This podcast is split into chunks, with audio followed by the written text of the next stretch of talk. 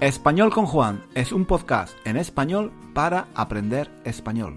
Si tienes un nivel intermedio o intermedio alto de español, nuestro podcast te puede ayudar a mejorar tu nivel de comprensión y a aprender gramática y vocabulario en contexto de una forma natural, escuchando los comentarios y las divertidas historias de Juan. Puedes leer la transcripción de cada episodio en nuestra página web 1001 Reasons to Learn Spanish.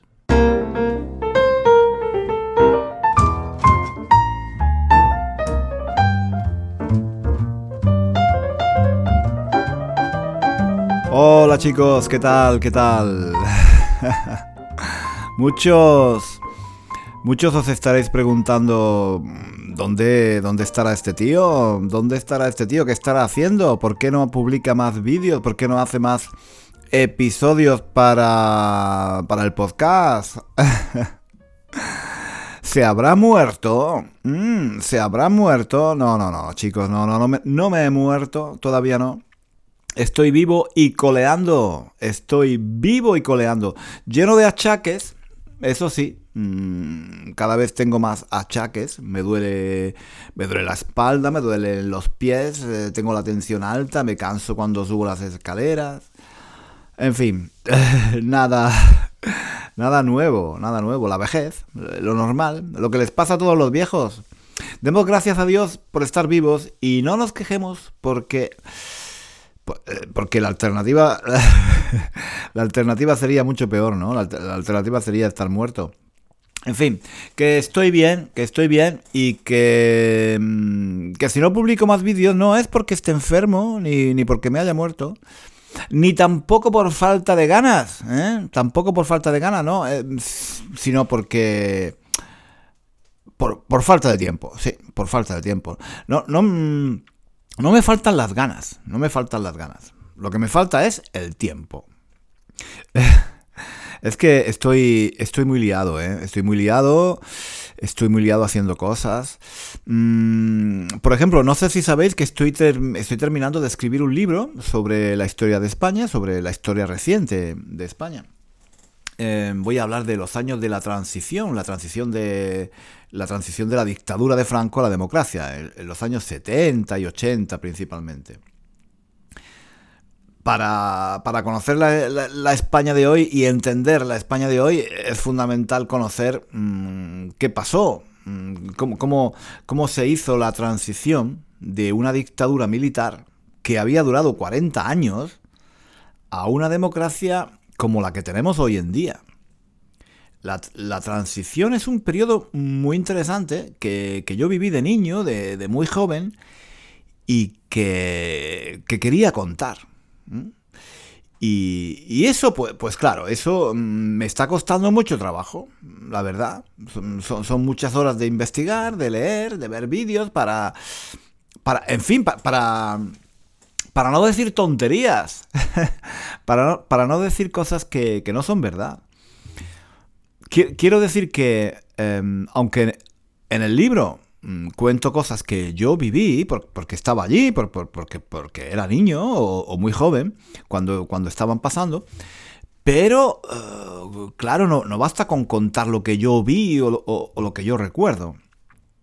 Sí, un poco, un poco, sí, porque es, muy interesante darle, darle un toque personal a, la historia. Y yo, mm, de hecho, en el libro cuento, eh, cuento lo que yo recuerdo, mis, mis, sensaciones, lo, que decía, lo que decía la gente en la calle, lo que, lo que yo escuchaba decir a los mayores, a mi familia, a mis amigos. Pero cuando hablo de hechos históricos, de cosas importantes que pasaron en aquella época, durante la transición de la dictadura a la democracia, a finales de los años 70, a los años 80, pues bueno, todo eso... Em, todo eso lo tengo que comprobar y ver exactamente qué pasó y cuándo y cómo, ¿vale? O sea, es, un trabajo largo de investigación y para hacerlo hace falta tiempo. No es una historia que, yo imagine, no es una, no es una ficción. Mm, yo, he escrito otros libros en los que cuento historias de ficción, pero en este libro que estoy escribiendo ahora hablo de la historia reciente de España. Y chicos, eso, eso lleva tiempo. Lleva tiempo leer periódicos antiguos, mm, ver vídeos en YouTube, escuchar algunos episodios de la radio de España, de la época. Es una labor, es una labor muy interesante, la verdad. Eh, estoy aprendiendo un montón de cosas que no sabía y mm, me estoy enterando de detalles eh, que desconocía o que se me habían, que se me habían olvidado. Eh, y, en fin, em, muy, muy interesante, muy interesante. No me quejo en absoluto, ¿eh? Pero es un trabajo de investigación em, que, que, lleva tiempo.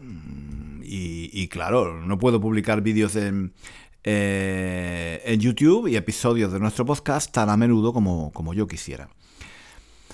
Escribiendo este libro, que por cierto, mm, creo que se va a llamar Recuerdo, porque hablo, hablo de lo que yo recuerdo, o por lo menos de cómo yo lo recuerdo, pues eh, mm, sí, mm, escribiendo este libro me estoy dando cuenta de que no, no nos podemos fiar, no nos podemos fiar de la memoria para nada, no nos podemos fiar de nuestros recuerdos muchas cosas que, pensamos, mm, que, estamos seguros de, que sucedieron, que, las vivimos nosotros mismos, en realidad no... en realidad no sucedieron. No, no tuvieron lugar. Nos, las hemos imaginado. Es, es, todo fruto, es todo fruto de nuestra imaginación mm, mezclada con, con recuerdos, con, con, lo que otras personas nos contaron, con, algo que, vimos en la tele o algo que leímos en el periódico, pero no, no sucedieron en realidad, o por lo menos no sucedieron, no sucedieron del, modo como nosotros lo imaginamos. Es increíble, ¿no? A mí, a mí, me, parece, a mí me parece fascinante. Por ejemplo, estos días estoy escribiendo el capítulo sobre el 23F, el 23 de febrero, que es, una, es una fecha clave en la historia reciente de España. Si le preguntáis a un español, a cualquier español, ¿Qué es el 23F y qué pasó el 23 de febrero de 1981 en España? Os, aseguro que os contará un montón de cosas y os daréis cuenta de que es una fecha que, todos los españoles conocemos. El 23 de febrero de 1981 es una, es una fecha clave para, para todos los españoles. Ese día tuvo lugar un golpe de Estado en España. O, mejor dicho, un intento, un intento de golpe de Estado porque gracias a Dios no triunfó. Seguramente habéis visto las imágenes en algún vídeo de YouTube, porque son unas imágenes que se hicieron, se hicieron muy famosas en todo el mundo. En el vídeo se, puede ver em, a, a los guardias civiles entrando en el Palacio del Congreso, en el Parlamento Español, pegando tiros y dando voces. Todo el mundo al suelo, quieto todo el mundo, al suelo.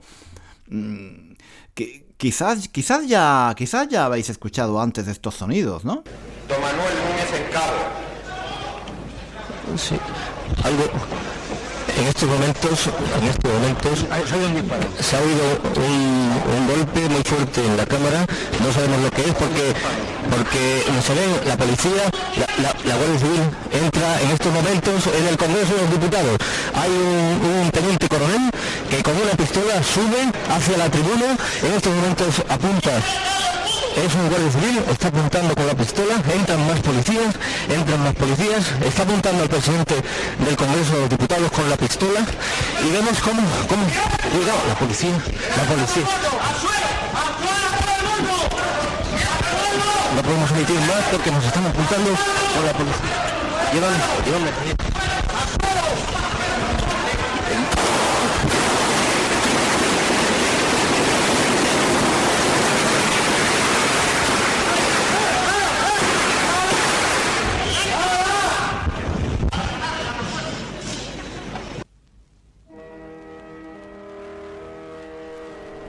Esto, esto es lo que pasó el 23 de febrero de 1981 en el Parlamento Español, en el Congreso de los Diputados. Nuestros equipos destacados en el Congreso de los Diputados estaban transmitiendo, como ustedes han seguido, el pleno de investidura del presidente Leopoldo Calvo Sotelo. En un momento determinado y tras unos gritos, pues, eh, se ha desconectado, no hemos podido continuar la transmisión. Estamos esperando reanudarla dentro de unos minutos, si es posible. ¿Vosotros os imagináis lo que sintió la gente que estaba escuchando eh, la radio en ese momento? y, vamos, y, que, oyeron, que oyeron todo ese tumulto en el interior del Parlamento, en directo, eh, en el momento en el que se estaba eh, produciendo. Ese ruido de gente, ese tumulto, las voces y los disparos, ese estruendo de, disparos, de tiros con, eh, metralletas. como podéis suponer, Aquello causó un pánico total en la gente que, estaba escuchando todo aquello en directo. Nadie sabía lo que estaba pasando en el Congreso de los Diputados. Mucha gente pensó que se trataba de un ataque terrorista, que los terroristas habían entrado en el Parlamento y estaban asesinando a los diputados y a los miembros del gobierno. Era, era una situación muy angustiosa, como, como os podéis imaginar.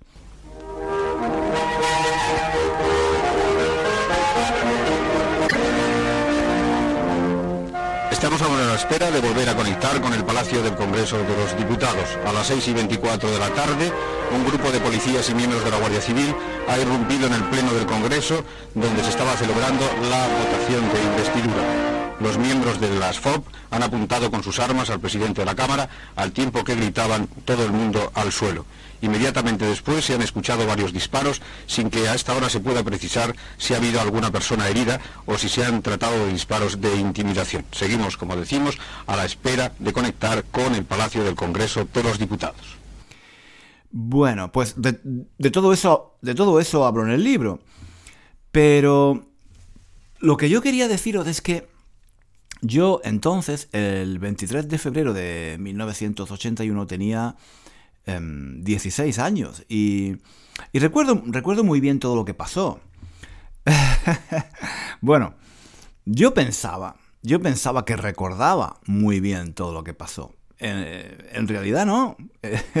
en realidad, escribiendo este libro me he dado cuenta de que muchas cosas que yo recordaba eh, no, sucedieron o, sucedieron, pero de otra manera como yo lo recordaba. Por ejemplo, por ejemplo, un detalle que me parece importante es que mm, yo estaba seguro, yo estaba seguro de que, había visto las imágenes del golpe de Estado en directo por la televisión. Yo, estaba convencido de que ese día, esa tarde, eh, porque era por la tarde, yo estaba en casa viendo la tele y que lo vi todo en directo.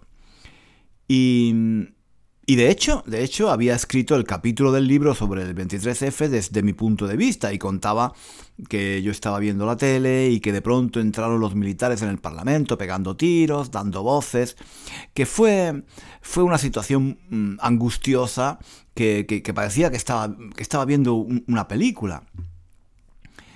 Pero em, resulta que eso es, eso es imposible. Eso es imposible. Es, imposible que yo viera aquellas imágenes en directo por la, por la televisión porque sencillamente, sencillamente Televisión Española, que era la única cadena de televisión que había en aquel entonces, no estaba emitiendo en directo desde el Congreso. Había cámaras, sí, pero estaban solo grabando las imágenes, no estaban transmitiendo en directo. ¿Entendéis? Por tanto, mi recuerdo era falso. Yo no, podía, estar viendo el golpe en la tele. Eso es imposible. Probablemente lo que pasó fue que mm, vi las imágenes del golpe, del golpe de Estado, al, al día siguiente. Y con el paso del tiempo, mis recuerdos se han ido mezclando en mi memoria y me he convencido a mí mismo de que yo, de que yo viví aquellos momentos en, en directo, que, que presencié que presencié lo que estaba pasando y que, que estuve, tuve toda la, estuve toda la tarde con ansiedad, muy preocupado por el porvenir de España y por la, y por la suerte de los diputados del gobierno. Mm, nada de eso, nada de eso era verdad. después de pensarlo mucho, he llegado a la conclusión de que yo aquel día no me enteré de, no me enteré de nada prácticamente. Me enteré de lo que había pasado al día siguiente. toda esa historia de que yo viví aquella tarde y aquella noche del 23F con mucho estrés y preocupación no, no es verdad. seguramente yo me fui a la cama tan tranquilo, sin enterarme de nada. Había, había escuchado algo en la radio, sí, pero, pero no me había enterado bien del todo y me fui a dormir tan tranquilamente. Es, es increíble, ¿no? Es increíble. es increíble cómo la, la memoria nos puede jugar estas malas pasadas, hacernos, hacernos creer que vivimos algo cuando en realidad no fue así.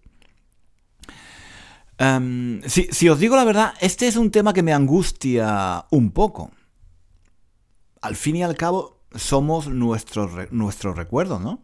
Una, una, gran parte de lo que somos, de nuestra personalidad, de nuestra forma de ser, se basa en nuestra experiencia, en lo que nos ha pasado. Pero, pero si, lo, si, lo que nos ha pasado no es verdad, si nuestros recuerdos no son fiables, si las cosas que estamos seguros que pasaron en realidad no pasaron, entonces, ¿quiénes somos? Quizás toda nuestra vida, nuestra forma de ver el mundo, nuestros sentimientos, nuestras frustraciones, quizás todo está basado en mentiras, eh, en recuerdos falsos. estos, estos pensamientos debo decir que me crean una, cierta, una cierta ansiedad, la verdad. Es como, es como si uno no, supiera eh, quién es. Si, si, no podemos estar seguros Em, si no podemos estar seguros de, lo que nos ha pasado en nuestra vida, entonces em, tampoco podemos estar seguros de, quiénes somos. En fin, es, un, tema interesante, ¿eh? Es un tema interesante, pero ya digo que eh, me, crea, me crea un poco de mm, eh, desasosiego. Em, pensándolo bien, pensándolo bien, pensándolo bien, quizá, quizá debería eh, quizá debería cambiar el título del libro y en vez de recuerdo, debería llamarlo... Creo que recuerdo... Creo que recuerdo, pero no estoy totalmente seguro. Aunque un, título así, un título así sería, sería demasiado largo, ¿no? No, no, sería, no sería muy comercial. En fin, em, como podéis ver, estas son las cosas que me preocupan estos días y, por eso, como, como decía antes, por eso me, no, me queda mucho tiempo para publicar nuevos vídeos ni episodios del podcast. Estoy, estoy volcado en, este libro. Em, que, en fin, si, fuera posible, si, todo va bien, espero, espero publicar este, este mismo mes. Em, pero volviendo a lo que estaba diciendo antes sobre cómo la memoria nos engaña. Vosotros haced este experimento. Preguntad a alguien, a alguien de vuestra familia, por ejemplo, a, algún amigo, a alguien, alguien que, mm, que conozcáis desde, eh, desde hace mucho, mucho tiempo y con el que hayáis vivido juntos una, misma situación. Eh, preguntadles em, qué recuerdan ellos. Em, de esa situación que habéis vivido juntos. Y comparad vuestros recuerdos con los suyos. O sea, compara lo que tú recuerdas con lo que recuerda tu amigo o tu padre o tu hermano. Estoy, estoy seguro de que cada uno recuerda, eh, recuerda lo, que, lo que pasó de forma diferente. Es, fascinante, ¿no creéis?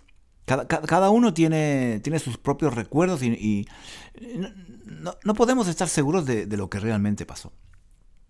En fin, ahora mm, voy a volver al libro, voy a seguir investigando lo que ocurrió aquel 23 de febrero de 1981. Eh, la verdad es que este libro que, estoy escribiendo, como digo, es, muy interesante.